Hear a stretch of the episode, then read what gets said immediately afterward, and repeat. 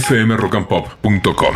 Bueno, ¿qué vio Alexis? Bueno, eh, yo arranqué con el encargado 2, obviamente. Quería ver cómo, cómo, digamos, lograban emular el éxito de la primera, porque la primera tenía, la verdad que mucha originalidad en el concepto del humor negro, eh, utilizando cuestiones que eran muy cotidianas y que eran reconocibles, porque cualquiera que haya vivido en un edificio seguro reconoce en alguno de los inquilinos o en el propio encargado algo que le pasó, ¿no?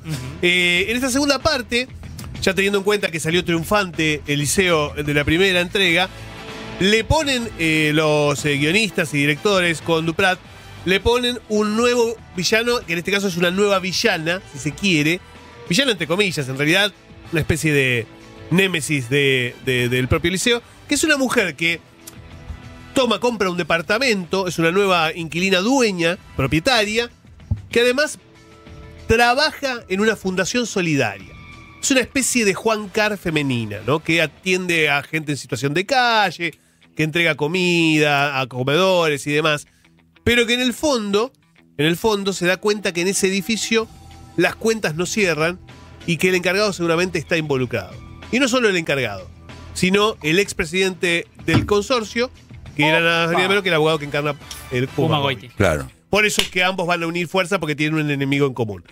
Eh, este- ¿Es divertida? Sí, es divertida. ¿Quién es la actriz que hace ese personaje? María Badi. Y em, es una. Es una. Digamos, una comedia que se pasa muy rápido, además, porque son 30 minutos cada capítulo y lo ves al toque. Te pones, a- te sentás y lo ves. Está como la primera al nivel. Eh, bueno, es lo que te iba a decir. Humorísticamente, creo que eh, hay gags muy repetidos. Eh, me parece que hay como situaciones que las repiten en demasía y ya no causan tanta gracia como en la primera. Pero sí debo decir que tanto Franchella. Franchella creo que es una gran actuación la que hace. Una gran actuación que creo que le cae como anillo al dedo este papel, realmente. Está muy bien. Es un psicópata, es un psicópata. Está ahí a, a, digamos, a medio camino entre Norman Bates y el Guasón, ¿viste? Porque es realmente un boyerista, es este. tiene doble cara. Lo hace bien realmente, lo hace muy bien. Y Puma Goiti, ¿qué vamos a decir? Puma Goiti es espectacular. Espectacular. Y, y- y digamos, y en este caso que encima está de capa caída porque lo ha abandonado su mujer, está solo. Cuando arranca la, cuando arranca la, la temporada vemos que vive solo, que se fue su mujer eh, y que su casa es un desastre porque no, no- ya no- no, está deprimido. Eso le da más fuerza al personaje. Eh, Dicen que brilla en Cyrano de Bergerac, en el teatro. Lo voy a ver Una obra pronto. que él quería hacer desde que era chico. Claro, claro, Y claro. ahora se está dando al gusto, un clásico. Conocen la historia, ¿no? En verso es. Este, este hombre que, claro, este, no había, no era de lo más agraciado físicamente, No. enamorado perdidamente de una chica. Y viene un hombre, creo que era un soldado, Guapo. claro, que quería conquistarla, pero que no tenía las herramientas. De la Y que- labia. claro, y que sabiendo que si la la tiene, dice, yo necesito que vos me escribas cosas para conquistarla. Y él le escribe finalmente para la chica que él está enamoradísimo. Así que es una historia, Porque De la amor, chica se enamora de esas palabras Claro. claro, y no es el, claro, el otro tipo. está haciéndolo en teatro. Así, bueno, que, así que bueno, es, es recomendable, está divertida. Obviamente los que vieron la primera temporada la van a ver seguramente. Pero no defrauda, ¿eh? no defrauda, está, está muy bien. Y es muy pasatista, muy llevadera rápidamente. Y hay muchas. Ah, eso sí. Hay. Que eso me parece que no sé si es bueno. Hay muchos cameos de gente conocida. Muchos, Ah. muchos cameos de gente conocida y eso me parece que distrae un poco, porque ya no, no tiene sentido, ¿viste? De última un par y de última en la primera temporada. Claro, porque- pero viste, ya tenés a, a- a la China Suárez con Roger King, viste, que encima ya no están juntos.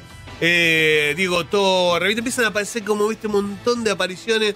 Este, que decís, bueno, no, me parece que eso es un punto que no le quita. Que no suma a la No, historia. le quita frescura, le quita frescura. Pero bueno, pero en, ¿Cuántos Alexis les das? no, está bien. Yo, digamos, en- en- digamos, le pondría muy buena. Está muy bien, está muy bien, está muy bien. Bueno, y otra serie, en este caso ya más serio, más serio, eh, para ver el el- cameo de Norman Brisky es buenísimo, Sí, dice Alfredo. Es verdad. El de Norman Brisky es muy bueno. El de Norman Brisky es muy bueno. Y es justificable. Y es justificable, se justifica. Porque, no, es- porque es un personaje. Claro. No es, que, no es que vos decís, ah, mira, apareció Norman Brisky. Claro. En cambio, cuando aparece Diego Torres es, ah, apareció Diego Torres. Ah, apareció la China Suárez. ¿Entendés?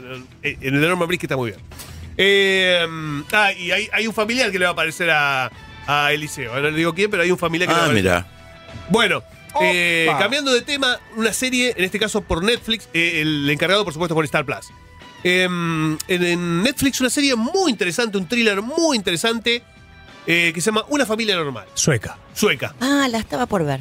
¿Qué onda? Ve, ve a verla, ve a verla. Bien. Está muy bien. Eh, la historia de una familia, una, una madre, un padre. El padre es, eh, es religioso, la madre abogada, una hija, la hija acusada de asesinato, presa, y la familia que tiene que hacer lo que sea para salvarla.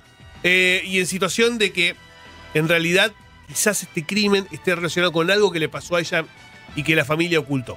Eh, es muy interesante porque tiene muchas cosas de Your Honor. Eh, Ah. En el sentido, ¿viste? Esa, esa cosa de el padre desesperado por salvar a su hija, no importa si es culpable o no. ¿Viste? Bueno, tiene mucha cosa de eso de Your Honor. Y tiene esa, esa oscuridad de los thrillers, los thrillers nórdicos, ¿no? Es sueca la, la serie, como bien decía el flaco. Eh, y es muy también muy llevadera, 40 minutos cada capítulo. Se ve muy rápido, se ve muy rápido.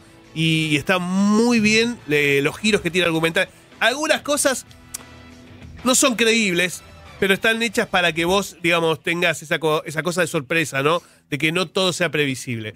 Eh, así que bueno, muy recomendable también. Una familia normal está disponible. en Y, y esa situación algo tensa que se nota cuando comienza, que se- hay un evento al comienzo, no importa Sí. cuál, que mírenlo por Sí. supuesto, eh, en la decisión que toma o que quiere tomar el padre y la que toma la madre. Claro, totalmente. ¿no? Que, que ahí me parece que ahí también empieza a desencadenar, desencadenar después la, Claro. la relación interfamiliar. Porque además, eh, pensemos eso, que los- lo- las dos profesiones de ellos, eh, que, que, digamos que ella, la madre es abogada y el, y el padre es, es un sacerdote, es un sacerdote no, no, no católico, apostólico romano, eh, pero bueno, un hombre de, de religión, ¿no?